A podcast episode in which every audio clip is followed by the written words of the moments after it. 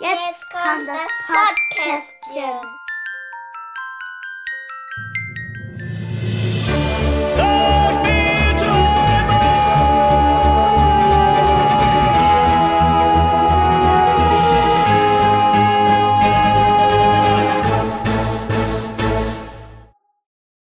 Äh, sag mal, Daniel, was ist denn das jetzt hier? Ich weiß auch nicht genau. Wir waren noch gerade erst noch mit dem Podcast dran. Kann das jetzt schon wieder Das ist sein? noch niemals ein Monat vorbei. Nie.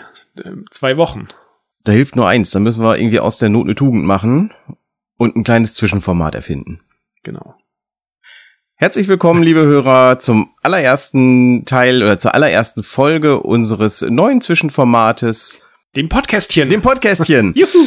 äh, genau, dem Ganzen geht natürlich doch eine etwas längere Überlegung voraus. Meinst du, das ist nicht ganz spontan? Es ist nicht so ganz spontan, ähm, wobei tatsächlich die Idee auch doch eher jung ist mh, und äh, beinhaltet einfach, dass wir ein paar Inhalte lieber gesondert aufnehmen wollen. Äh, wir haben uns auch nichts Festes überlegt. So, wir würden jetzt äh, beginnen in den ersten Teilen, indem wir mal unsere Top 40 Games ever vom Herzen her äh, beschreiben. Ein bunter Obstsalat an Spielen, äh, den wir euch in den nächsten, er, in den ersten vier Folgen des Podcastchens vorstellen wollen. Ähm, aber haben auch noch so verschiedene andere Sachen.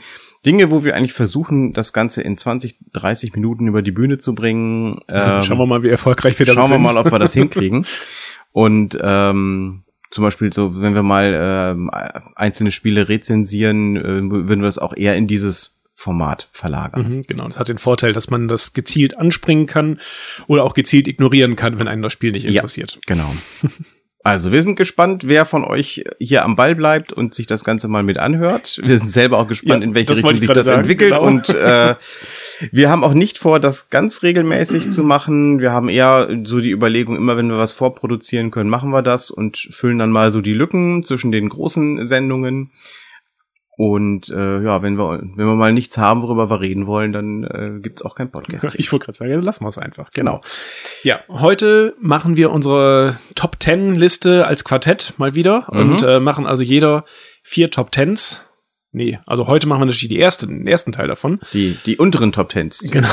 also die Top 4. Das, die, Ich weiß das nicht. Erdgeschoss unserer Top Ten. so, unseres dreistöckigen gut, Top hm, 10 ich weiß Gebäudes. jetzt auch nicht. Also wir machen jeder eine Top 40 und äh, werden heute die Plätze 40 bis 31 jeweils vorstellen. Wir wissen selber noch nicht, was der andere sich überlegt hat. Ist richtig. Und damit es uns nicht ganz so langweilig wird, äh, haben wir gesagt, wir raten mal so ein bisschen, was hat denn der Daniel zum Beispiel so auf seinen Plan? Und ich habe mir 25 Spiele in einem 5x5 Raster aufgeschrieben. Und immer wenn Daniel eins dieser Spiele nennt, werde ich mir das markieren. Mhm. Und wenn ich dann eine Fünferreihe habe, dann rufe ich Bingo, beziehungsweise in dem Fall Baniel. Ja, also wir machen Bingo und Baniel. Ein äh, äh, der, der Gag ist ja, oder, oder die Überlegung, man könnte ja ganz einfach sagen, okay, Nummer eins und eins bis fünf oder sowas weiß ich von Ingo, aber der Gag ist ja dabei, rauszufinden, welches denn die eher niedrigeren Spiele in den Top 40 sind. Ja. Und damit man halt möglichst schnell Bingo oder Baniel rufen kann. Richtig. Also je, je besser ich die unteren Plätze einschätzen kann, umso schneller äh, werde ich mein erstes Bingo oder Baniel haben. Ja, ihr dürft natürlich gerne mitspielen. Ich äh, würde sagen, es ist ein bisschen schwierig, jetzt ein 5x5-Raster sich auszudenken pro Person. Aber vielleicht schreibt doch einfach mal fünf Spiele pro Person auf, also pro, also von Ingo und von mir. Und äh, guckt mal, wie schnell die rankommen. Ja. Ihr dürft dann auch zu Hause ganz laut Bingo rufen. Oder Oder, Baniel. Baniel.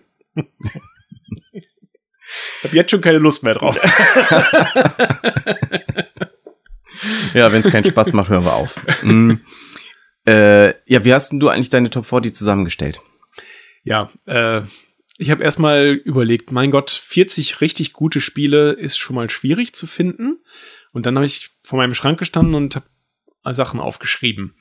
Und äh, noch weiter überlegt, habe in meinem Boardgame Geek Account nachgeguckt, was ich da noch so habe, wie ich das bewertet habe, wobei ich den nicht mehr ordentlich äh, führe, da ist schon ein bisschen alles alt drin.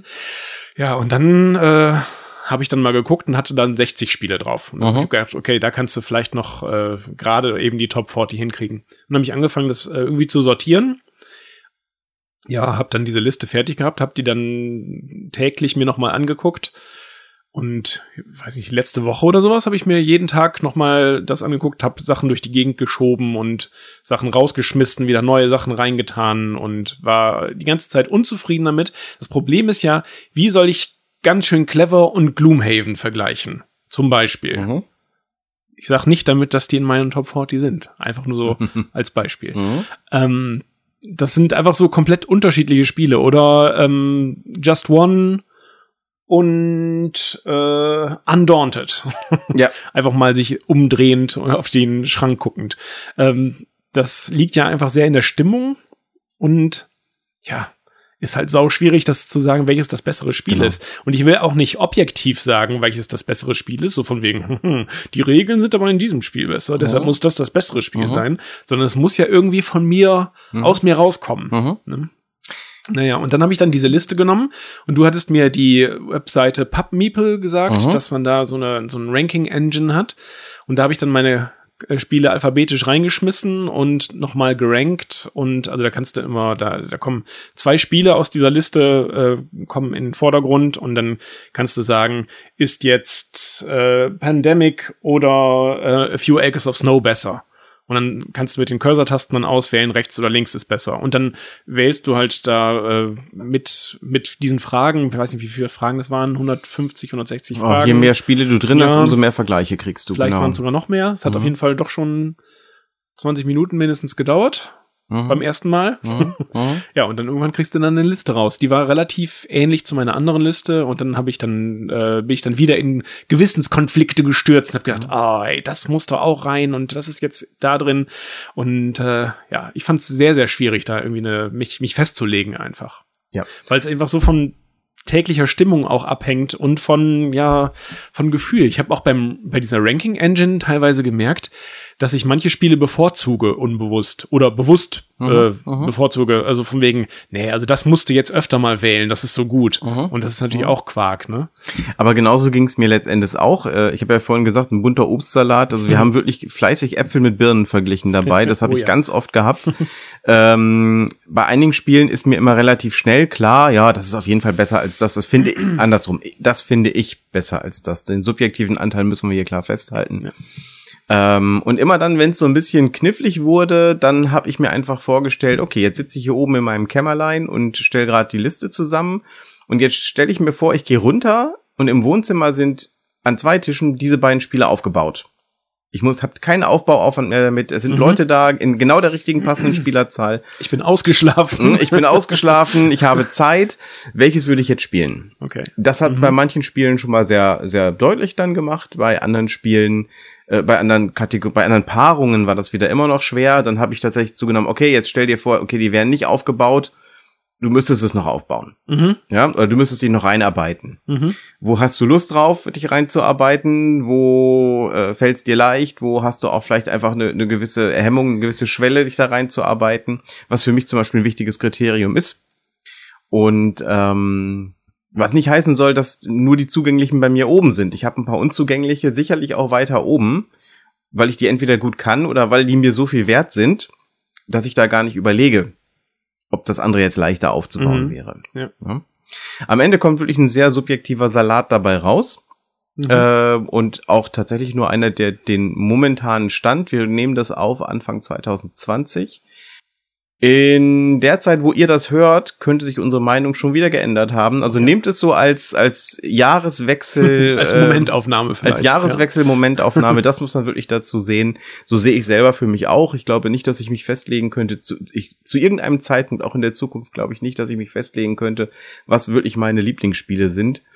Die Top 10 ist, glaube ich, relativ. Mhm. Ja, das, sicher. Da würde ich auch sagen, das ist bei mir so einigermaßen okay, Ja. wobei sich das auch täglich ändern Die, die kann. Plätze könnten wechseln, aber dass die oben bleiben, auch im nächsten Jahr, ähm, gut, man weiß nicht, was dazwischen kommt, aber dass die eine Chance haben, oben mitzuspielen, das, das glaube ich schon. Je weiter wir nach unten kommen, umso mehr kann da auch schon mal ein größerer Sprung drin sein. Und manchmal ist es einfach nur, äh, ich habe ein Spiel mal wieder gespielt und gemerkt, wie gut das eigentlich ist. Und das kann, äh, könnte die entsprechenden Plätze nach oben bringen. Deswegen nehmt es als Momentaufnahme 2020. Und dann fangen wir an mit unseren Plätzen 40 bis 31. Sehr gut. Ja. Wer So. fängt denn an? Weiß nicht, ich würde sagen, wir machen Schnick, Schnack, Schnuck. Ja, ist eine gute Idee. Okay. Ohne Brunnen. Ohne Brunnen, natürlich. Schnick, Schnack, Schnuck. Okay. Ja, da bin ich das wohl. Bist du das? Der Hammer zerschlägt die Schere. Okay, ich weiß gar nicht, ob das gut ist. Du kannst jetzt deinen ersten Punkt in deinem äh, Bingo und Barniel machen. Mein Platz 40 ist ein äh, kleines Spiel.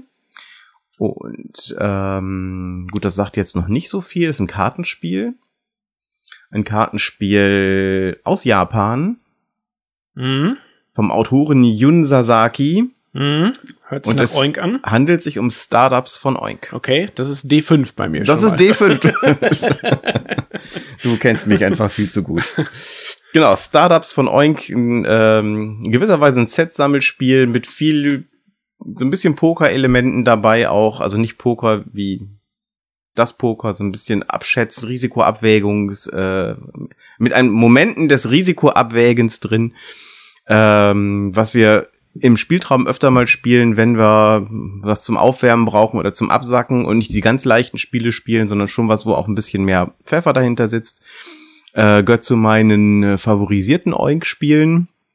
Wenn wir da noch mal irgendwann eine Liste machen, äh, wäre Startups weit oben. Ob's ganz oben wäre, verrate ich jetzt noch nicht. Mm, Und hat sich jetzt bei mir da die Nummer 40 Mhm. Erarbeitet. Ja, bei Startups finde ich sehr interessant, wie unterschiedlich das Spiel sich spielt mit äh, verschiedenen Spielerzahlen. Also wenn du es zu viert spielst, ist es ja sehr, äh, ja, sehr strategisch eigentlich schon fast, dass du wirklich äh, ein paar Züge oder, oder zumindest den nächsten Zug im Voraus planst. Ja. Und äh, mit vielen Leuten ist es einfach sehr, ja, sehr situativ abhängig, was man gerade so draus macht. Ja, und auch gehe ich das Risiko jetzt Spannend. ein oder nicht. Ne? Mhm. Genau. Also tatsächlich äh, gefällt es mir sogar mit sechs und sieben Leuten, was ich anfangs mir nicht vorstellen konnte. Und äh, ab drei ist es, glaube ich, überhaupt erst spielbar. Ich glaube, meine Lieblingsspielerzahl ist vier, fünf, sechs ungefähr. Mhm. Deswegen hatte ich es auch nicht auf unserer letzten Liste Spiele mit sechs und mehr. Ja, also ja, mit sechs Leuten finde ich es noch okay. Dann ist es aber auch schon sehr kurz eigentlich, Mhm. ne? Also es Mhm. wird ja ein bisschen. Man kommt bisschen nicht oft dran. ne? Nee, nee, eben. Genau. Ah, Ja. aber eine gute Wahl, sehr Mhm. schön. Ja. Gefällt mir. Nummer 40. Was ist ja, bei dir auf meine der 40? Nummer 40 ist ein Spiel, wo wir in eine tiefe, in einen tiefen Dungeon eindringen und Monster verkloppen. Okay, dann äh, wird das jetzt äh, mein A5 werden. Okay, kann sein. Wir haben eine Heldentruppe aus vier Helden. Es gibt einen Elfen, es gibt einen Zauberer, es gibt einen Okay, ich bin raus. Barbaren und was gibt's noch? Einen Zwergen gibt's noch. Mhm. Dann ist es höchstwahrscheinlich ähm, Warhammer Quest. Ne. Ja. Das habe ich mal rausgenommen. Das äh, spiele ich momentan extrem gerne auf meinem Handy Mhm. als, äh, als, als, als App-Version. Mhm. Aber das habe ich noch nie in echt gespielt. Mhm. Ähm, Gut, dann habe ich aber eine zweite Idee, Dungeon Saga. Ja, Ja. richtig, sehr gut. Von Jake Thornton erschien bei Mantic Games auf Deutsch bei Heidelberger, glaube ich. Mhm. Das hat damals eine sehr schlechte Publicity gekriegt, weil das eine Kickstarter-Sache war und ähm, da gab es so äh, einen äh, Adventurous Companion dazu. Das ist so ein, so ein Erweiterungsregelbuch und Aha. das war offensichtlich nicht gut. Also ich Aha. meine, das ist äh, sehr allgemein geschrieben. So die Regeln zum Bauen eines Dungeons zum Beispiel sind so, ja, denkt euch aus, wie, was ihr wollt und äh, überlegt, ähm, was das äh, Ergebnis sein sollte und ähm, schreib's dir vorher auf. Alles ist möglich, wenn ihr es nur wollt. Genau. So, ach, tatsächlich, das sind also die Regeln fürs Dungeon konstruieren. Okay, man hat irgendwie was Konkreteres erwartet. Und ähm, dann war noch ein Solo-Modus versprochen und der ist auch sehr schlecht und sehr ähm, interpretationswürdig oder, Mhm, oder ähm, das es ist nötig, dass man sehr viel interpretiert. Das funktioniert alles nicht besonders, aber Dungeon Saga ist halt so ein Hero Quest-Klon, der ein bisschen leichte Komplexität reinbringt. Mhm. Ähm, nicht von den Regeln her, sondern von der Platzierung der Figuren zum Beispiel. Also man äh, kann eventuell sich nicht gut wegbewegen, wenn ein, ein Gegner da steht und äh, man versucht halt die Gänge äh, zu kontrollieren. Es ist halt so ein bisschen mehr Taktik dabei als bei Hero Quest. Und äh, also die, die äh, Kampagne, die im Grundspiel drin ist, ist tippitoppi. Mhm. Mhm. also wirklich sehr gut zu spielen. Ähm, es ist aber leider auch eins von diesen Spielen, die gibt's öfter mal in meiner Liste, wo ich denke, mein Gott, Das habe ich schon ewig nicht mehr gespielt. Das müsste mal wieder auf den Tisch. Mhm. Ja, ich habe die englische Version, von daher ist das immer so ein bisschen schwieriger. Ich glaube, ich müsste das aber trotzdem mal mit meinem Sohn versuchen, weil so viel Englisch ist da auch nicht drin. Das könnte eigentlich hinkriegen. Mhm. Das war meine Nummer 40, Dungeon Saga. Leider bei mir kein Punkt. Ich habe kurz Yes. überlegt, ob es drankommt, aber genau weil du so lange nicht mehr drüber gesprochen hast, habe ich gedacht, nee, das hat er nicht. Ja, ich ähm, habe ja absichtlich nur ganz obskure Titel genommen, Mhm. damit du nicht mein, dein äh, Bingo und Barney rufen Ja, schon, kannst. schon klar. Sag doch gleich, dass du nicht nach persönlicher Vorliebe gegangen bist, sondern wo kommt Ingo auf gar Ja, keinen ich spiele Fall taktisch, ne? Ich will ja gewinnen, ich will den Sieg. Ja, ich sehe schon. Ich hätte doch verflucht draufsetzen müssen. Also, ja, das wäre äh, leicht außerhalb des Bingo und Barney Rasters gewesen, ganz leicht. doch 41. Ne? ja, vielleicht 42. Mein Platz 39 ist ein Retheme und gleichzeitig auch eine Version 2.1 von einem äh, anderen Brettspiel. Ähm, Mhm. Gerade im Moment ist das Thema, was ein sehr beliebtes Thema ist, wieder in aller Munde, weil äh, ein Kinofilm läuft, der eine Saga Star Wars? abschließt. Richtig. Und welches Spiel kann es jetzt sein? Äh, ich überlege gerade. Hm? Imperial Assault. Ah ja. Ne? Als Oh, Retheme doch und irgendwo auf auf der Liste. 2.1 von Descent. Das habe ich nicht auf meiner Liste, weil ich dann gedacht habe, das ist bestimmt höher bei dir. Ja. Verdammt. Verdammt. Hm. Siehste. Habe ich dich gelingt. Das habe ich extra nach unten geschrieben. ähm, Autoren sind äh, Justin Kempeinen, Cory Konietzka und Jonathan Ying. Und ähm, ja, es ist halt ein Dungeon Crawl mit Star Wars Thema. Die Heldenfiguren sind sind Star Wars Helden, wobei als ähm, die, die, die bekannten Figuren kannst du nicht spielen, sondern du spielst die Archetypen, den Schmuggler, den Wookie, ähm, den Jedi-Ritter, äh, aber eben nicht die äh, uns bekannten und ans Herz gewachsenen Charaktere aus Star Wars. Warum denn eigentlich nicht? Warum Die sind als äh, Verbündete dabei. Du kannst sie als ja, aber ich Verbündete meine, es wäre doch auch stark, als Spieler jetzt dann Han Solo spielen zu können. Ja, ich weiß nicht, ob die das. Ähm, vielleicht ist das, das Risiko zu groß, dass dann äh, Star Wars-Fans mel sich melden und sagen, "Hö, wie habt ihr die Figur denn gestaltet? Das ist ja ganz doofe Fähigkeiten. Okay, das ist wahr. So ist ja Hahn gar nicht. Und äh, das könnte ich mir gut vorstellen, dass man dem damit aus dem Weg geht. Vielleicht hat es mit Lizenz, wobei dann hätten sie es auch nicht als Verbündete nehmen können. Also Ja, ähm, man weiß ja nicht, vielleicht gibt's ja wirklich die, die Lizenzeinschränkungen. Es darf nicht als Spieler. du darfst nicht Han Solo spielen und nicht Komisch das, auf jeden Fall. Man spielt auch natürlich nicht die Originalfilme, sondern es gibt eigene Geschichten äh, um deine Heldentruppe dann eben. Ähm, ich glaube, das ist auch alles ähm, zeitlich orientiert nach Teil 4. Mm, eine neue Hoffnung. Und äh, ja, wie gesagt, Dungeon Crawl in äh, mit Star Wars Thema. Supi hat mich äh, gleich gekriegt. Ich äh, habe gerne solo und kooperativ gespielt durch die App, die es ja gibt. Ähm, und äh, mittlerweile sind auch sämtliche Kampagnen auf Deutsch übersetzt, wobei das ja zum Beispiel auch nicht weitergeführt wird. Imperial Assault ist ja Mhm. Naja, wird- jetzt, wird jetzt nicht wollen sie ja nur noch Legion machen und Genau. Äh, ja. Äh, das heißt, wahrscheinlich, wer noch eins kriegen will und das zu einem hohen, aber vernünftigen Preis kriegt, sollte zuschlagen. ähm, wobei das auch damals immer schon, glaube ich, 60, 70, 80 Euro gekostet hat, das Grundspiel. Das war nicht, war schon wegen der Lizenz nicht günstig. Ja. Und ich fürchte, jetzt sind die Preise äh, erst recht verdorben. Ich habe mir damals alles besorgt, was mit den, äh, was, was rund um die Figuren gestrickt war, die aus den Filmen vier bis sechs äh, gekommen sind. Das heißt, ich habe Jabba, ich habe, ich habe, glaube ich, noch nicht Obi-Wan, den muss ich mir noch zulegen. Aber ich habe so ein bisschen die, die wichtigsten Charaktere äh, aus den klassischen Filmen. Und äh, ja, äh, warum ist es so weit unten? Ähm, tatsächlich, weil ich es in letzter Zeit zu wenig gespielt habe. Ich glaube, das ist einer der Titel, die durch ein kürzliches Spielen durchaus hätte höher stehen können in Mhm. der Liste. Ja, okay.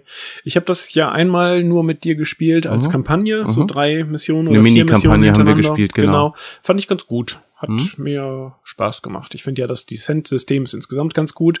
Ich weiß auch jetzt gar nicht, was da wirklich geändert ist, außer die Aktivierung beim, beim Mhm. äh, Overlord, ne? Die sind Einmal- irgendwie anders. Einmal, dass du äh, das Helden und Overlord ähm, im Wechsel aktiviert werden. Mhm. Dann ähm, gibt es ja zum Beispiel nicht mehr den Fehlschlag auf den Angriffswürfeln. Den gibt's ja bei Descent noch. Da kannst du mit deinem Angriff einfach Mhm. patzen.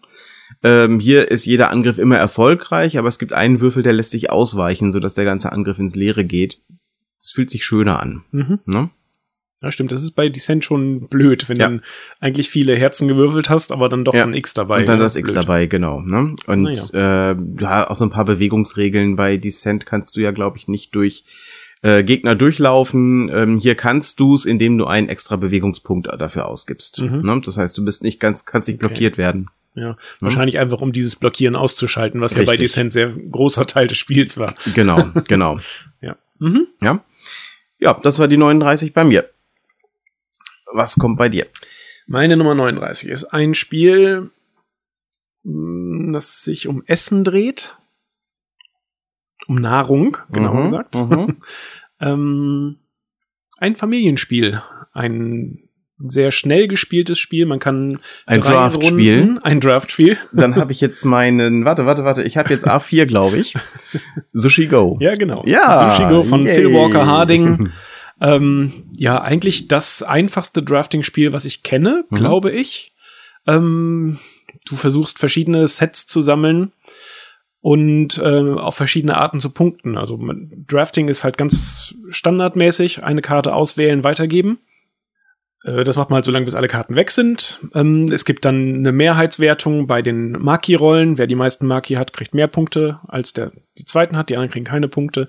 Bei manchen Sushi-Sorten muss man drei gleiche haben oder zwei gleiche haben. Manchmal musst du, wenn du ein Wasabi zum Beispiel nimmst, zählt das nächste Sashimi äh, das Dreifache, Zweifache, Dreifache, Äh, Dreifache, glaub ich dreifach. sogar, ne? mhm. Ja, und ähm, das ist einfach so kompakt, so aufs Wesentliche reduziert, dass das einfach immer klasse ist. Ja. Also gerade mit der Familie oder im Absacker-Zusammenhang ist das einfach ein großartiges Spiel. Super einfach zu erklären, innerhalb von fünf Minuten erklärt, auch gerne mehrfach hintereinander. Ja.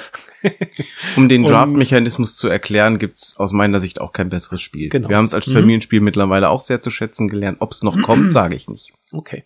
Also äh, es war eine Zeit lang für mich weg, dass wir es gar nicht mehr gespielt haben und letztens haben wir es nochmal ausgepackt und wieder mit sehr viel Liebe gespielt. Das ist Mhm. ein echt wunderschönes Spiel. Mhm. Großartig. Gibt ja auch diese neuere Version Sushi Go Party, wo man dann unterschiedliche äh, Karten noch reinnehmen kann ins Deck und dann äh, ja unterschiedliche Punktebedingungen quasi Mhm. hat.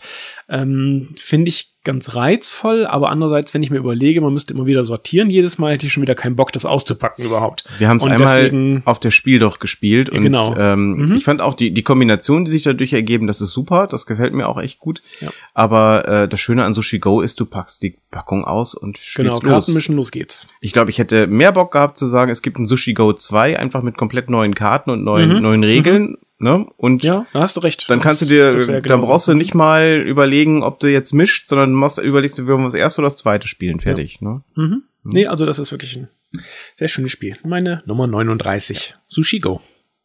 Deine 38. Inge. Ja, bei meiner 38 wird es mythisch und äh, ein, also es gibt ja auf der Liste auch Spiele, die mich selber überrascht haben, dass sie äh, draufgekommen sind.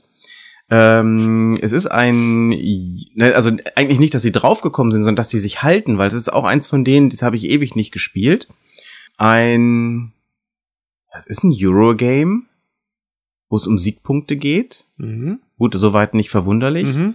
aber es gewinnt, wer zuerst zwei hat. Das weiß ich nicht. Ja, ist auch, äh, es ist auch im Spiel nicht als Siegpunkt angegeben, aber eigentlich geht's in die Richtung. Äh, es ist ein Spiel, bei dem du, äh, der Spieler gewinnt, der die zweite Metropole äh, baut. Und die Rede ist von Kyklades von Bruno Catalla. Hab ich. Nee. Doch, E4. Wie bist du denn da drauf gekommen? Ja, ich kenne dich halt. Frechheit. ähm, das ist tatsächlich viel zu lange her, dass ich es gespielt habe. Aber äh, ich habe mich wirklich dabei ertappt, immer wenn's, wenn mein Kopf so, stell dir vor, das ist unten, es ist unten aufgebaut. Und du kannst es gleich sofort spielen und du hast die Leute, die es mitspielen wollen. Ich würde sofort mitspielen. Mhm. Ähm, das ist einmal ein sehr hübsches Spiel. Ich mag das unglaublich gerne von der Gestaltung. Jede, äh, jeder Spieler hat auch seine eigenen kleinen Figuren, Schiffe und, und kleine Soldaten, griechische Soldaten. Ähm, jede, jede Farbe unterschiedlich auch gestaltet. Und äh, eigentlich ist es ein Beatspiel mit Area Control. Du bietest auf die Gunst eines äh, griechischen Gottes und äh, wer am Ende die, also jeder bekommt auch die Gunst eines Gottes am Ende des äh, Spiels und du siehst halt nicht, wie viel können die anderen bieten. Das Geld ist verdeckt Und ich weiß jetzt nicht, Mensch, Daniel bietet da fünf. Wenn ich da drüber gehe, wie viel gehe ich denn drüber? Ne? Wenn ich sechs biete, sieben kann der doch nicht mehr, oder? Der kann doch nicht so viel eingenommen haben. Ich sehe es aber nicht. Ich muss, ich kann ein bisschen abschätzen. Ich sehe, was kriegt er am Anfang der Runde, aber was hat er überbehalten? Ähm, und äh, ja, mit dem, äh, mit den Günsten der Götter haben wir eben die Bewegung auf dem Feld. Und auf dem Feld ist es mehr oder weniger ein Area Control Spiel. Ich besetze mit meinen Armeen Insel und Inselgruppen, baue dort äh, Gebäude. Und wenn ich in einer Inselgruppe, ich glaube, drei oder vier äh, Gebäude, die vier unterschiedlichen Gebäude habe, wird das eine Metropole. Und ähm, die erste, so typischer Verlauf ist, die erste Metropole baut jeder Spieler so für sich und dann guckt man, wie erobere ich die zweite, weil wie ich mhm. rankomme an diese zweite, ist völlig egal. Und selber bauen dauert in der Regel zu lang. Deswegen ist es meistens so, dass am Anfang fleißig gebaut wird und dann kippt das Spiel irgendwann in so eine Richtung, dass ich ähm, eher gucke, so wo kann ich jetzt die letzte Metropole erobern. Ganz simpler Kampfmechanismus, Anzahl der Figuren, die ich habe, plus W3, glaube ich. Mhm. Ähm, du hast jede Runde die Möglichkeit, ähm, Kreaturen aus der griechischen Mythologie zu äh, anzuwerben, die auch ganz heftige und starke Effekte haben. Ähm, und äh, also es ist ein, ein, ein unglaublich schönes Spiel und auch ein unglaublich ähm, Du hast mal irgendwann in einem Podcast ein tightes Spiel. Das ist sehr, sehr spannend, sehr auf den Punkt irgendwo auch, mhm. weil es eben nur um diese zwei Punkte geht. Mhm. Ne? Genau. Habe ich auch mal gespielt, fand ich sehr gut sogar, mhm. aber das ist nicht meine Art Spiel.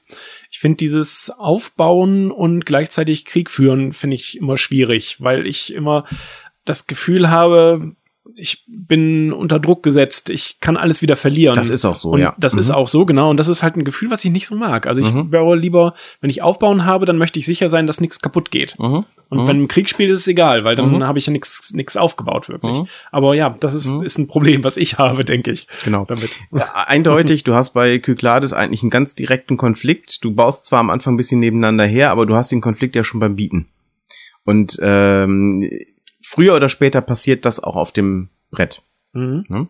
Schön ist, nach Spieleranzahl wird äh, die Brettgröße angepasst. Ne? Wir haben also ein deutlich kleineres Spielfeld zu zweit. Es geht zu zweit tatsächlich. Ich habe es auch schon mal gespielt. Es macht mehr Spaß mit drei und mehr Leuten. Aber zum Kennenlernen kann man das mal machen. Und es gibt zwei Erweiterungen, die das Ganze auch sehr gut äh, auffangen. Es gibt einmal die Hades-Erweiterung und von vielen ähm, hochgelobt die äh, Titanen-Erweiterung oder Titans. Die habe ich noch nicht gespielt. Ähm, da bekommt dann jeder Spieler noch Titanen eben in seiner Farbe dazu, mhm. mit denen wohl Bewegung noch außerhalb der äh, Gunst der Götter möglich ist, mhm. die du bekommst. Sonst mhm. ist halt, wenn du Mars hast, der Kriegsgott, dann kannst du deine Armeen bewegen. Wenn du Poseidon hast, kannst du deine Schiffe bewegen. Ansonsten bewegst du nix. Mhm. Ne?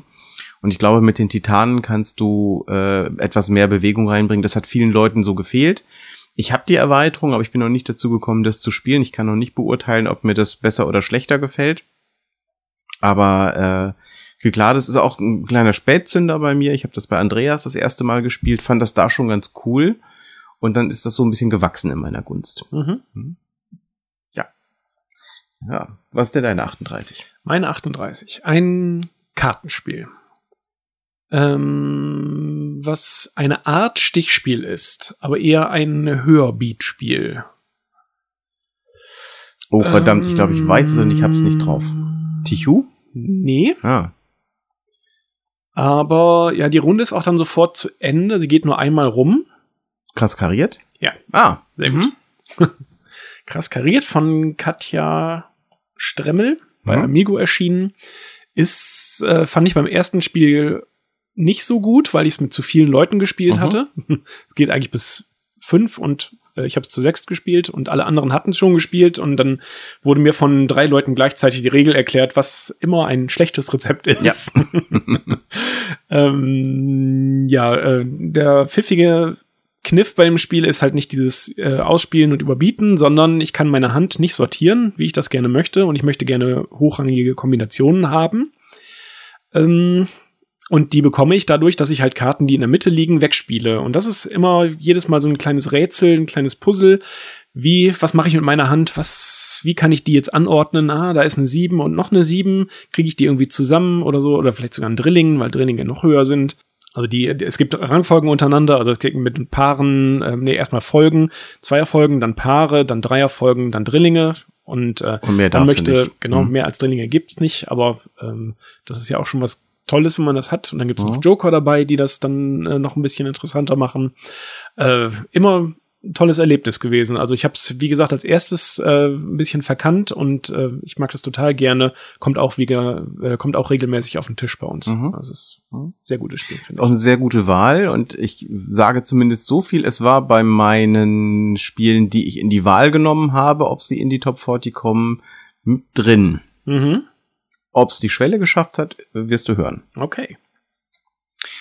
Meine 37 mh, ist, da habe ich mich auch ein bisschen gewundert, aber ähm, eigentlich ist es relativ klar, das, das Spiel ist irgendwo auch in aller Munde im Moment, weil es eine Neuauflage gibt.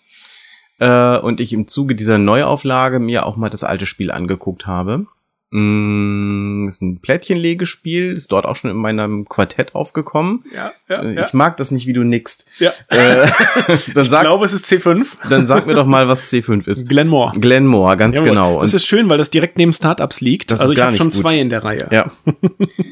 Ja, ich hol lieber auf. Das macht's spannender. genau, Glenmore. Ähm, bei mir noch in der Alea-Ausgabe. Ich habe Glenmore 2 noch nicht gespielt. Ähm, gibt ein paar Veränderungen da drin, auch wenn du das Grundspiel hast. Die Chronicles verändern ja noch mal so Kleinigkeiten drumherum. Ähm, ich habe mich damals erstmal entschieden, den Kickstarter nicht mitzumachen, weil ich eigentlich mit dem Grundspiel soweit ganz glücklich bin. Äh, ertappt mich dabei, dass ich immer noch mal wieder so drauf schiele auf das äh, neue Glenmore, aber ich muss halt immer auch mal schauen, was, wie oft würde ich dann wirklich spielen. Ich bin wirklich mit dem alten Glenmore schon ganz glücklich. Ähm, ein Plättchen-Leg, Plättchen-Aktivierspiel äh, mit dem genialen Mechanismus, dass du ein Rondell hast an Plättchen, die du einbauen kannst und immer der, der in diesem Rondell gerade hinten steht, der darf, äh, der ist jetzt dran und der darf so weit nach vorne ziehen, ähm, wie er möchte und das Plättchen dann nehmen. Und ähm, das Gemeine ist halt, wenn er weit wegzieht, kann es sein, dass die anderen hinterher mehrfach dran sind, bis er das Mhm. nächste Mal wieder dran ist. Auf der anderen Seite wirst du am Ende, wenn du das größte Feld hast, für jedes überzählige Plättchen auch mit Punktabzügen bestraft. Das heißt, du darfst auch nicht äh, riesig groß bauen und so nach dem Motto, oh, ich habe ja hier, der, ist, der andere ist ja fünf Felder vor mir, die baue ich jetzt erstmal alle ein.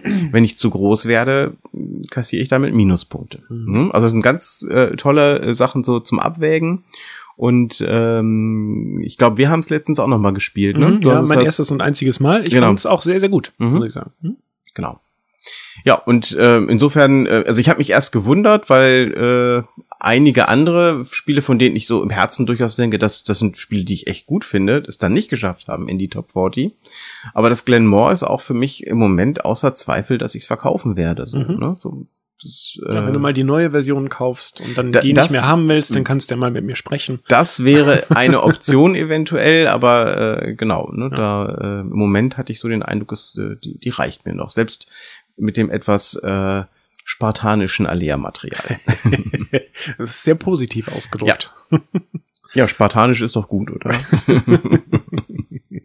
Ja, das ist meine äh, 37 Glenmore, Autor ist Matthias Kramer. Hatte ich bei Kyklades den Autoren gesagt, es ist Bruno Catalla. Hat's nicht gesagt, aber okay. Mhm.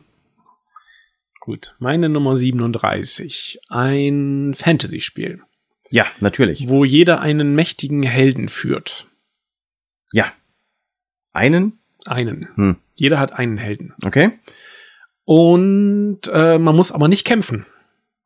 Mhm. Und äh, manche Leute sagen am Ende des Spiels, hä, und geht's jetzt los? Aber das ist tatsächlich das ganze Spiel dann. Roleplayer. Ja. Ah!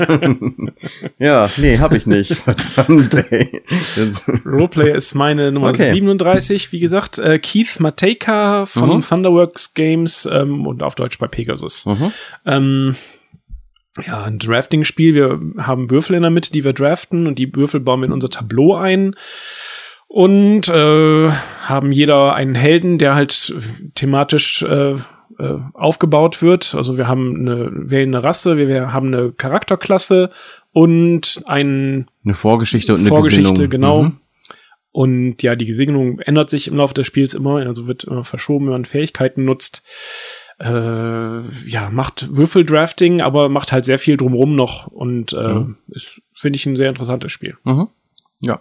Guter, gute Wahl. Auch das war in meinen äh, Überlegungen zu meiner Top 40 Mhm. und ich werde dir nicht sagen, ob es noch kommt oder nicht.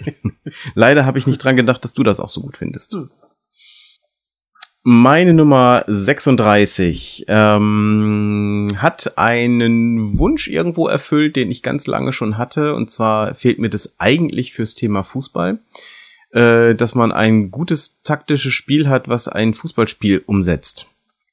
Gut, für Fußball hat es das jetzt noch nicht gegeben, aber für American Football. Ich habe Ich- nicht auf meiner Liste, aber ja, ich weiß, was du meinst. Und ich meine nämlich, Blood Bowl. nee, Nee. Mist. aber nah dran. Nee, das Der das, kleine Bruder. Ja, wie heißt denn das? Heißt das nicht Blitz, Blood Bowl? Blitzbowl. heißt Blitzbowl, es, ja, okay. genau. Blitzbowl vom Autoren James M. Hewitt, äh, die sozusagen das halbe Blood Bowl äh, mit ganz entschlackten Regeln. Äh, wahrscheinlich hat es mit den Blood Bowl Regeln gar nichts zu tun. Ich habe hab Blood Bowl nie gespielt. Ja, es ist schon nicht ganz Auf jeden Fall hast du halbe halbe Teams, ähm, aber du spielst wirklich ein kleines Footballspiel mit Ballbeherrschung, mit Tackeln, mit Touchdowns. Äh, ich glaube, du kannst aber kein Wurftor machen. Es ist- Ich schon wieder nicht. Das glaube ich nur Touchdowns. hm, glaube auch. Ähm, dazu kannst du halt bestimmte äh, Aufgaben erfüllen, die am Kartenrand liegen. Quasi, was wollen die Fans gerade sehen? Wollen die, dass du jemanden tackelst? Und wenn ja, dann kriegst du die Karte. Auf der Rückseite dieser Karte steht äh, ein toller Spielzug, den du jetzt machen kannst. Ne? Nur weil du diese Karte gerade gemacht hast. Außerdem kriegst du Punkte eben dafür. Ähm, und also nicht nur für den Touchdown, sondern eben auch für Aktionen, die du auf dem Spielfeld machst. Die meisten dieser Aktionen drehen sich um das, was um den Ball herum passiert. Insofern äh, ergibt sich da wirklich ein sehr spannendes ähm, Footballspiel im kleinen Maßstab mit einfachen Regeln, äh, die aber trotzdem wirklich eine interessante Umsetzung möglich machen. Mhm. Und Das hat mir richtig gut gefallen damals. Auch hier äh, viel zu wenig gespielt, äh, aber äh, hat bei mir sich einen Platz 36 verdient. Ich habe ja insgesamt bei dieser Liste gemerkt, verdammt, wie viele Spiele schon ich ewig schon nicht nicht mehr gespielt habe, Mhm. weil man ja immer was Neues spielt. Und man müsste doch eigentlich sich mehr darauf besinnen, welches die wirklich richtig tollen sind, Mhm. ohne immer danach zu, zu suchen, welches das nächste tolle Spiel Mhm. ist. Ärgerlich eigentlich. Mhm. Aber ja. Für mich aber auch ein bisschen Sinn dieser Liste, dass man sich mal wieder äh, besinnt Mhm. auf die Dinge, die man eigentlich immer schon ganz cool fand. Und vielleicht ist ja auch für die Hörer irgendwo mal ein kleiner Hinweis dabei auf ein Spiel, was bereits längst ex gut für euch ist, dann wieder was Neues, ne? Na egal. äh, oder guckt einfach in euren Spieleschrank und überlegt mal, was da nicht schon steht und eigentlich mal längst wieder von euch gespielt werden will, bevor ihr das nächste neue Spiel kauft. Meine Nummer 36 Mhm. ist ein, ist wahrscheinlich das neueste Spiel auf meiner Liste, würde ich vermuten. Oder Mhm. eins der neueren, sagen wir es Mhm. mal so. Ähm, ein Spiel, was einen anderen Eindruck erweckt am Anfang. Man denkt als erstes, oh, das ist ja bestimmt ein locker leichtes Partyspiel. Ist es aber gar nicht. Und ich habe da beim letzten Podcast schon drüber geredet oder beim Ach, vorletzten. verdammt, ich hatte noch kurz überlegt, Ähm, ob ich es drauf nehme, aber Ein Wortrate- oder Wortbildungsspiel und Deduktionsspiel namens Letter Jam von Ondra Scoopy mhm, bei Czech Games Edition erschienen. mhm. Ja, da äh, bildet man möglichst lange Wörter und jeder hat einen verdeckten Buchstaben vor sich und diesen Buchstaben gilt es zu erraten. Äh, ich kann mir halt dann auf einem Zettel aufschreiben, welche Buchstaben in diesem Wort vorkommen und kann dann idealerweise auf meinen Buchstaben schlie äh, ja, auf meinen Buchstaben schließen. Mhm. Äh, wenn jeder seine Buchstaben geraten hat, dann ist das Spiel zu Ende. Dann muss man noch versuchen, ein, aus seinen Buchstaben ein Anagramm zu bilden, um halt das Lösungswort zu haben. Wobei man, das ist relativ locker gestaltet. Man kann auch die Wörter, die oder die Buchstaben, die in der Mitte liegen, noch dazu nehmen.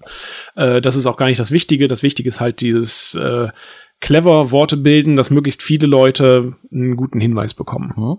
Ja, finde ich sehr gut. Finde ich wirklich ganz klasse. Von ja, vier bis sechs Personen würde ich sagen, ist so die ideale Zahl. Klein darunter habe ich es noch, ja, zu dritt habe ich schon mal gespielt. Aber würde ich, glaube ich, nicht machen. Also ist schon, Mhm. schon besser zu viert und zu Mhm. sechs. Ich habe es, glaube ich, erst zweimal gespielt. Einmal äh, in der Fünferrunde, einmal in der Sechserrunde und die Sechser fand ich am besten. Ja. Hm? Naja, du hast halt immer sechs Hinweiskarten, aber das sind dann eventuell eben Dummy-Spieler, Mhm. die eben nur ihre Karten hinhalten. Mhm. Und Mhm. ähm, das ist halt so ein bisschen bisschen schade, ne? Aber es ist halt schon ein Spiel, wo man sehr viel nachdenken muss, wo manchmal auch die Runde im Schweigen versinkt, weil Mhm. halt alle knobeln und, und überlegen, was sie aus diesen Buchstaben, die gerade da sind, machen können. Ja. Ja. Aber Ja, aber auch eine gute Wahl. Auf Platz 35 ein Spiel, was auch relativ, ja, was neu ist, andererseits aber auch nicht, weil es eine Neuauflage eines Spieles ist, was bereits vor, ich weiß nicht wie vielen Jahren, aber einigen Jahren ist es, einige Jahre ist es schon her, äh, entstanden ist. Ähm, die Autoren sind Carl de Visser und Jared Gray. Und das Spiel heißt Endeavour Segelschiff-Ära. ja, habe ich auch. Ist B4. Passt dann auch zu E4 zu, wieder. Das ist, Ja, äh, ist nicht- nicht so schlecht. Nicht gut. Nicht so schlecht. Das ist nicht gut. Ich fürchte, ich habe äh, bei dir zu viele Sachen, die weiter oben kommen. ähm, bei Endeavor ähm, hat mir vor allem gefallen, immer wenn ich drüber nachgedacht habe, würde ich jetzt lieber Endeavor spielen oder ein anderes Spiel, punktet Endeavor einmal das Spiel sowieso, sonst wäre es hier nicht auf der Liste, aber es punktet vor allem auch damit, dass es unglaublich leicht aufzubauen ist, weil dann eine total geniale Sortierhilfe einfach drin ist. Mhm. Also jeder Spieler nimmt sich einfach sein Kästchen raus mit seinem Startgebäude und seinen Scheiben und kann, dann muss er nur eben kurz seine, ähm, sein Tableau bestücken. Äh, das Spiel selber hat folgt ganz einfachen, schlanken Regeln und die ersten Runden sind auch sehr, sehr kurz. Und dann hat man so einen kleinen Ausbreitungseffekt, der mehr abstrahiert ist und nicht wirklich so, äh, man, man hat eine Karte, auf der man es nachvollziehen kann, aber ich würde trotzdem sagen, es bleibt abstrakt. Ähm, und ich versuche mich eben in verschiedenen Bereichen äh, einfach Leisten immer höher zu schieben. Das Mhm. ist, äh, wenn man es brutal auf den Punkt bringt, ist es das. Ja, Leisten schieben das Spiel. Es ist, es ist leistenschiebendes Spiel. Das macht's aber wirklich echt gut. Ähm, auch so die, die Art der Interaktion. Du kannst gegen andere Kriege führen. Das heißt einfach, du ersetzt eine Scheibe, die die platziert haben, mit deiner Scheibe. Aber es kostet Geld. Das heißt, du musst eine Scheibe einfach ungenutzt weggeben dafür. Und ähm, also das äh, hab, als es raus draußen war, äh, hat mir sehr viel Freude bereitet und äh, ist sehr, sehr positiv hängen geblieben. Ebenfalls Kategorie habe ich viel zu lange nicht gespielt. Mm, Über Kickstarter gab es eine Erweiterung. Mhm. Da habe ich mich erstmal entschlossen, nicht mitzubecken, sondern eher zu überlegen, äh, ja, wenn es dann in die Läden kommt, gucke ich es mir nochmal an. Ja. Aber, Aber, du hast ja auch, glaube ich, die Erweiterung mit den Story-Geschichten hast du ja auch noch nicht durchgespielt. Richtig. Von daher. richtig, genau. Ne, das wird man auch nicht durchspielen können, sondern du mischt ja immer einfach drei verschiedene äh, Stories, heißt das Stories? Wie ist denn das nicht, noch? Wie das heißt. Ja, Abenteuer. Abenteuer, Irgendwie genau. sowas, Also Mhm. äh, das Grundspiel kann man schon erweitern, indem man einfach Module reinnimmt, so würde ich es jetzt mal nennen, wo du immer drei zusammen kombinieren kannst, was noch so kleine Sonderregeln äh, für das Spiel mit sich bringt. Mhm. Ne? Genau. Also ich mochte das damals in meiner Euro-Hasser-Phase ähm, gar nicht mehr. Da hatte ich das ein paar Mal gespielt und da war ich dann richtig gnatschig auf das Spiel und habe das auch zehn Jahre vielleicht, ich weiß nicht wie alt, ob das so alt ist schon, aber ich habe es auf jeden Fall ewig kann, nicht kann durchaus angeguckt. zehn Jahre sein, ja. Und äh, da hieß es ja noch Magister Navis Mhm. auf Deutsch. auf Deutsch. ja. Ähm, und äh, als diese Neuauflage, die habe ich ein paar Mal jetzt gespielt, ähm, da habe ich mich noch gewundert, wie einfach das zu spielen Mhm. ist wirklich. Es ist ja ganz, ja, es geht total flott eigentlich, ne? Mhm. Ähm, das einfache Aufbauen, hast du gesagt, finde ich Mhm. ja gar nicht, weil man ja diese ganzen Plättchen da überall hinlegen muss. Das ist ja Ja, saunervig. okay, das schon. Da, äh, da hast du recht. Die äh, es werden am Anfang des Spiels ganz, ganz viele kleine runde Plättchen auf dem Spielplan verteilt und äh, das, da hast du recht. Das ist der, der Aufwand, den muss man auf sich nehmen. Das ist aber im Vergleich zu vielen anderen Spielen. Äh, Ja, aber das kann man ja auch zu zweit machen dann oder Ja. mit allen Spielern vielleicht sogar. Genau. Ja, finde ich gut. Hm? Dann kommt meine Nummer 5, ja, 35, Mhm. ähm, ein kleines Kartenspiel. Ja, da habe Von ich einem einige von. renommierten Autoren. Ein Stichspiel. Aber man spielt nicht ein Stichspiel, sondern spielt gleich drei Sp- Stichspiele gleichzeitig. Es gibt drei Ablagestapel oder drei Stichstapel, auf die man spielen kann. Ach, warum bin ich denn da nicht drauf gekommen? Es ist einer meiner liebsten Absacker. Ja, Poison. Genau. Na, verdammt. Das ist also Ja, eigentlich so ein traditioneller Absacker Mhm. schon für mich geworden in letzter, in den letzten Jahren. Ähm, ja, da geht's einfach drum, Karten auf farbige Stapel zu legen und die Werte ähm, gehen eins, zwei, vier. Aber ist Fünf, doch kein Stichspiel sieben. eigentlich, ne? Ja, ein bisschen Stichspiel. Mhm. Ne? Du spielst halt die Farben passend, ne? auf die passenden Stapel. Ja, okay. Und, Hätte ich nicht als Stichspiel ungefähr ja, gesehen, aber naja, ist ja egal. Egal. Ich würde es auch nicht als Stichspiel klassifizieren unbedingt. Gut. Aber auf jeden Fall musst du halt eine, einen Stapel nehmen, wenn die Zahl über 13 ist insgesamt. Mhm, Also mhm. die, die äh, Summe der Punktzahlen da drauf. Und hat halt diesen typischen Knizia-Kniff. Habe ich das erwähnt? Nein, das ist von Rainer Knizia. Mhm. Bei du Amigo hast nur namhafter Autor, ges Ja. Autor gesagt. ja. Ähm, Und es hat halt diesen ähm, Kniff, dass wenn du die meisten von einer Farbe hast, dann keine Minuspunkte dafür Mhm. kriegst. Und alle anderen nur. Ähm, und es hat äh, noch den anderen Kniff, dass es minus vier Punktekarten gibt, oder nee, also vier Punktekarten, Mhm. die du überall spielen kannst, auf alle Stapel. Aber die zählen immer zwei Minuspunkte. Mhm. Auch egal, wie viel du davon hast.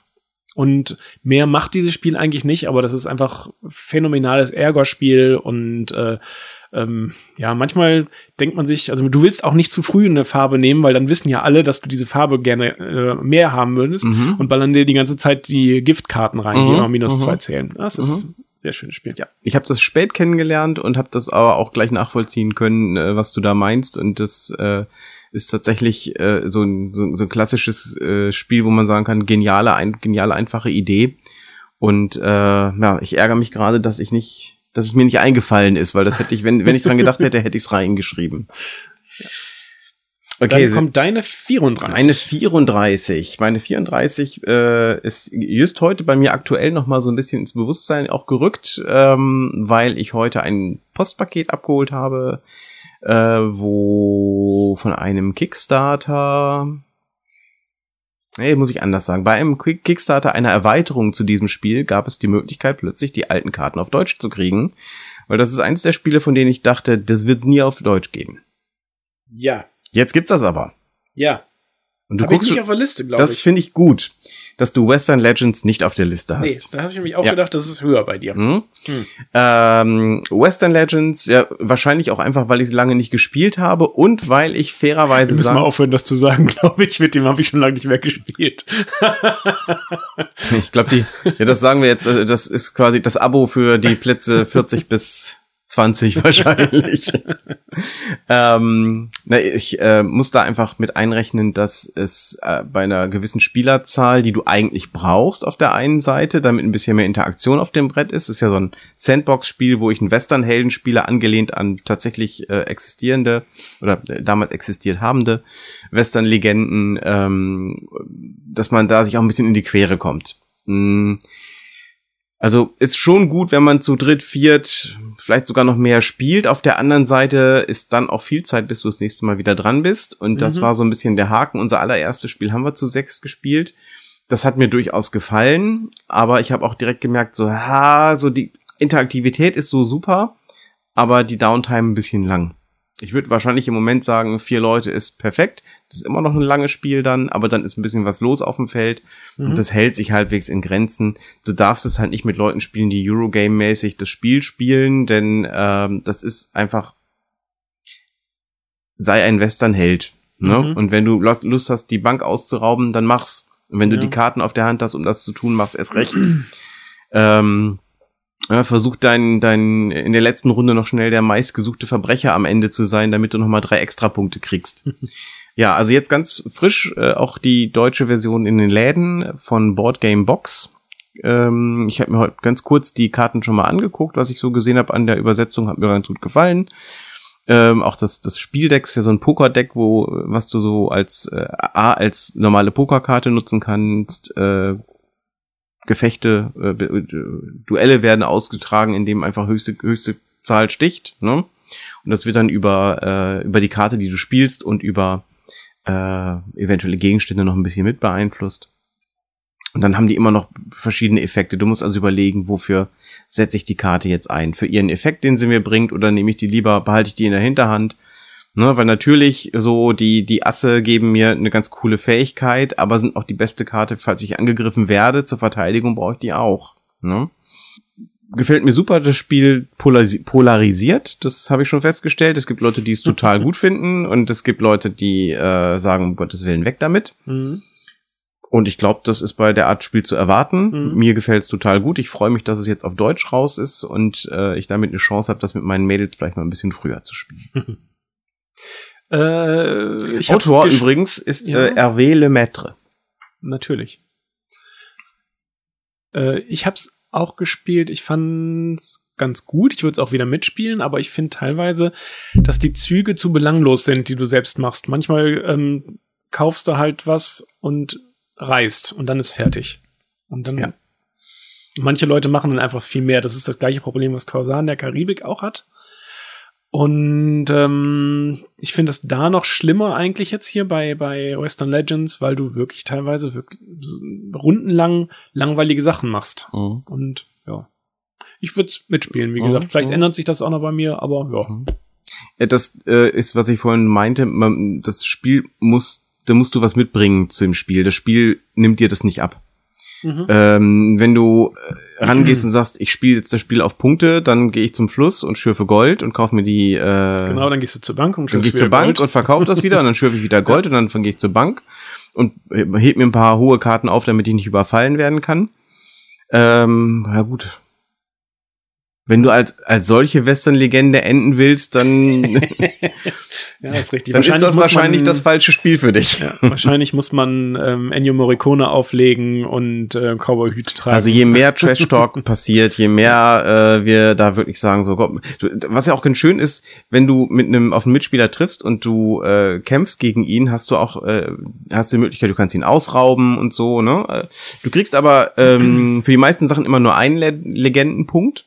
Wenn du einfach nur sagst, wir machen ein Duell, so Shootout, wer schießt schneller, Mhm.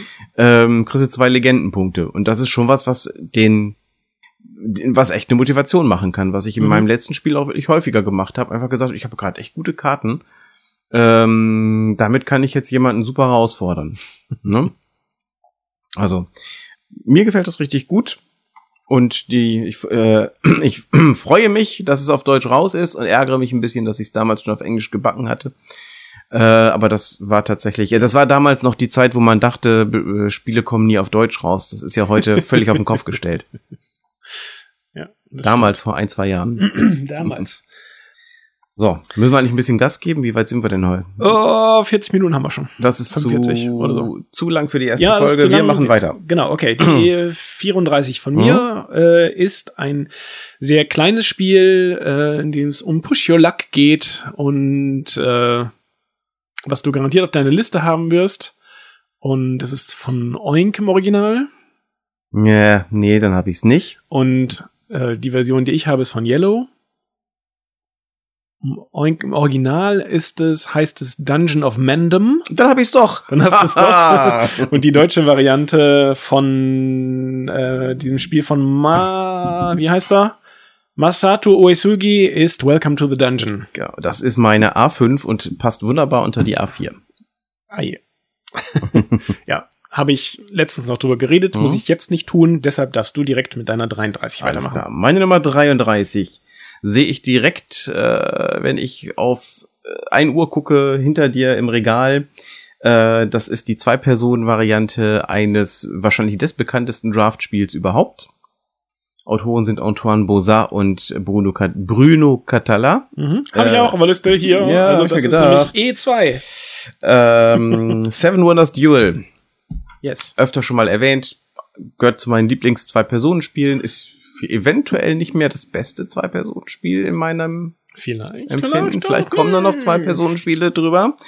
Ähm, ja, also wer äh, Seven Wonders äh, den Draft-Mechanismus mag und äh, das eben, es ist kein Hand-Draft, sondern es ist ein Tisch-Draft.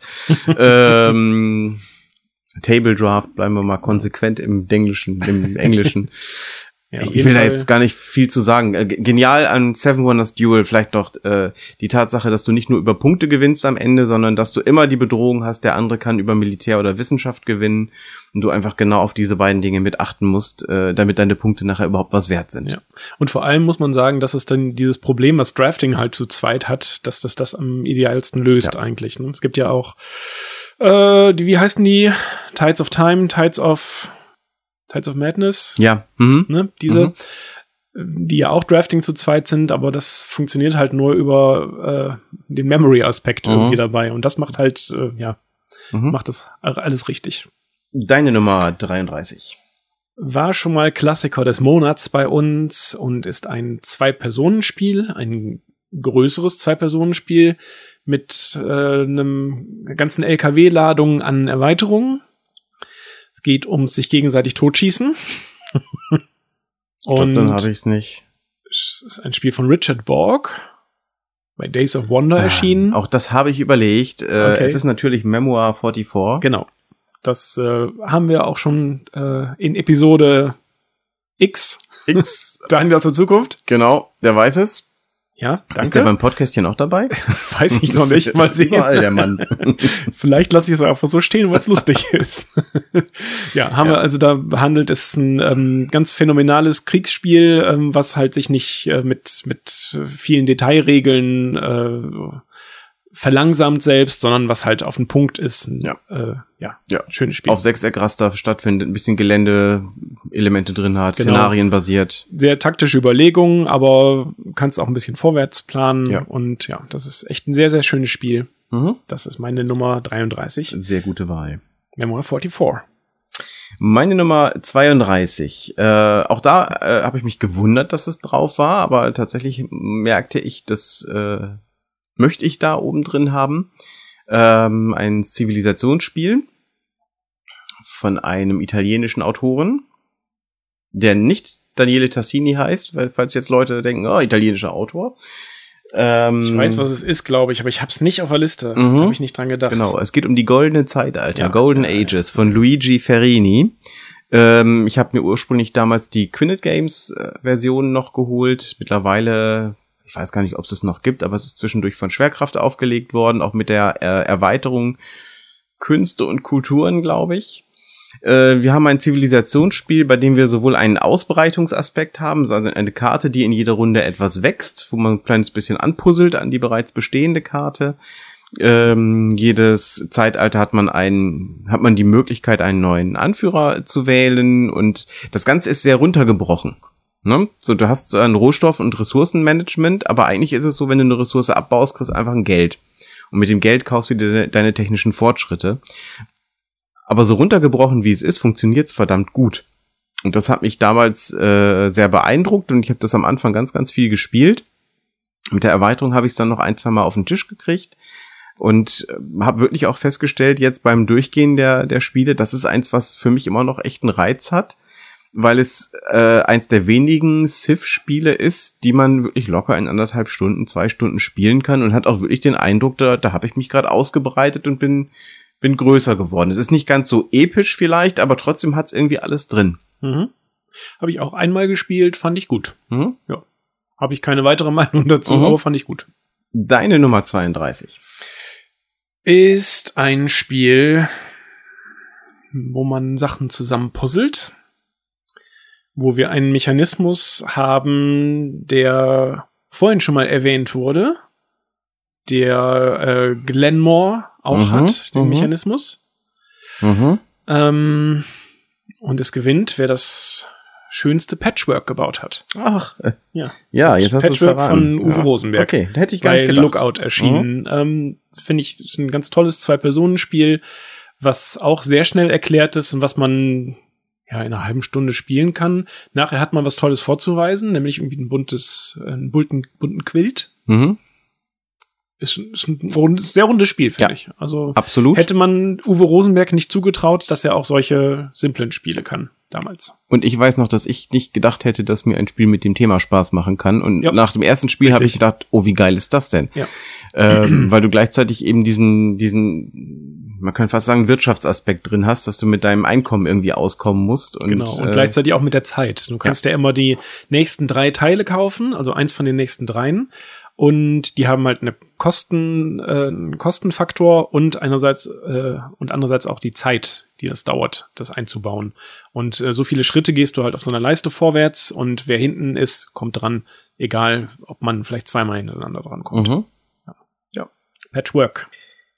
Ja, meine 31 und die letzte Platzierung in meiner Liste für diese Episode.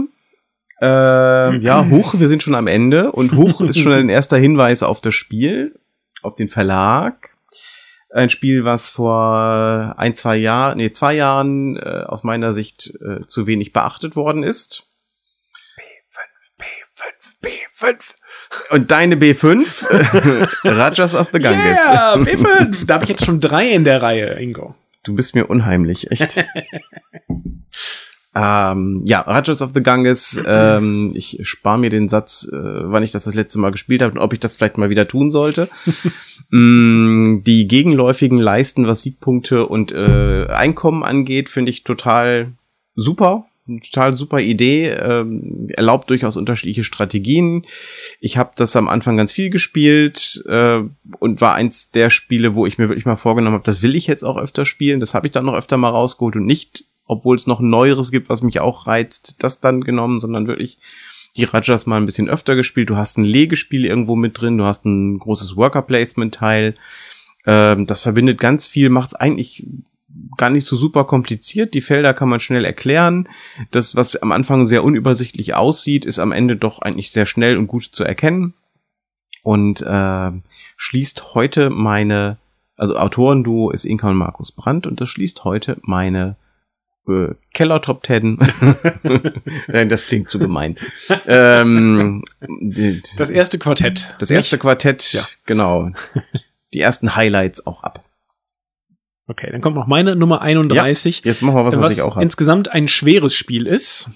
Nicht von der, ähm, vom Anspruch her, das ist nämlich relativ leicht, mhm. sondern vom Gewicht her sehr schwer. Mhm. Und in meiner Version, weil ich die sehr gepimpt habe, noch viel schwerer. Mhm. Gehört bestimmt zu meinen Top 10 schwersten Spielen vom mhm. Gewicht her. Es hat äh, gemeinsame DNA mit einem Computerspiele-Klassiker einem Solitär-Computerspiel-Klassiker, was schon zu Amiga-Zeiten sehr oft gespielt wurde, was irgendwie chinesische Wurzeln hat. Ach Gott, Dragon Castle. Ja, sehr gut. Ja. Nee, nicht sehr gut, habe ich nämlich auch nicht auf meiner Liste. Dragon Castle ist ein ähm, von Mahjong mhm. inspiriert. Man hat halt, oder beziehungsweise genau gesagt von dem Shanghai, was als Computerspiel-Variante davon war. Man hat diese Mahjong-Figur, äh, Figuren nicht, Tiles, ähm, Plättchen, Steine, Steine, mhm. Steine. Ähm, und die sind zu einer bestimmten Form aufgebaut und man darf immer nur die freien Steine nehmen und man versucht halt äh, Sets zu bilden äh, und eine Burg damit zu bauen. Mhm. Ja. Und ja. Punkte zu machen. Da gibt's noch so ein paar Spezialfähigkeiten dabei. Es ist ein sehr relaxtes Spiel dass man sehr gut auf dem Sonntagnachmittag in der Sonne spielen kann und auch gerne bei Wind, weil alles mhm. sehr schwer ist, wie mhm. gesagt, und da weht nichts weg. Ich habe da äh, Mausmatten äh, für die Steine und auch für die persönlichen Spielertableaus. Ich habe mir chinesische Münzen bestellt, mhm. um da das Geld dafür zu benutzen oder die, die Punkte-Dinger. Äh, ähm, das ist also wirklich Metall bei mir ja, da drin. Ja. Das ist ein sauschweres Spiel geworden dadurch. Aber ich spiele das immer wieder gerne. Auch viel zu lange nicht mehr gespielt, muss ich ja da sagen. Vertraglich abgesichert. Mhm. ähm, ja, ich find's sehr schön. Ja. Meine Nummer 31. Und hat eventuell damals das Pech gehabt, dass parallel dazu Azul rausgekommen ist. Ja, vielleicht. Ich habe mich ja damals auf der Messe sogar für Dragon Castle mhm. und gegen Azul erschienen, mhm. äh, entschieden. Mhm. Hab natürlich Azul nachher auch noch gekauft. Mhm. Natürlich. ja. Ja. Gut, dann Gut. sind wir mit unseren Top 10, mit unseren Top 40. Also die Plätze 40 bis 31 haben wir abgefrühstückt und ich glaube, das Tempo, was wir zum Schluss hatten, ist auch das, was wir ein bisschen durchziehen sollten. Ja. Weil sonst genau. äh, könnten wir auch gleich wieder eine lange Folge machen. Das stimmt, okay. Ja, Gut. ihr habt es geschafft. Beim nächsten Mal äh, werden wir sehen, ob ich meine Felder A5 und E5 noch fertig kriege, ob ich dann zum ersten Mal Bingo oder Baniel rufen darf. Mhm. Wir werden hören, ob Ingo vielleicht Werwölfe in den Top 40 hat und ob Flamme Rouge auf Platz 1 sein wird. Wer weiß das Wer schon? Wer weiß es? Ingo weiß es. ich habe das absichtlich nach unten gesetzt, damit Daniel, äh, nee, dann kriegst du deinen Bingo zu schnell. Nein, nein, alles gut. Äh, okay. kommentiert uns, schreibt uns, was ihr vom neuen Format haltet. Nicht, dass wir jetzt viel ändern können, weil wir nehmen das jetzt am Stück auf. Genau, ähm. aber mit anderen versprechen wir, dass wir die schneller machen. Ihr wisst ja, Twitter, Facebook, Slack und so weiter. Genau. Liebe und Grüße und ihr dürft Grüße jetzt endlich weiterspielen. weiterspielen.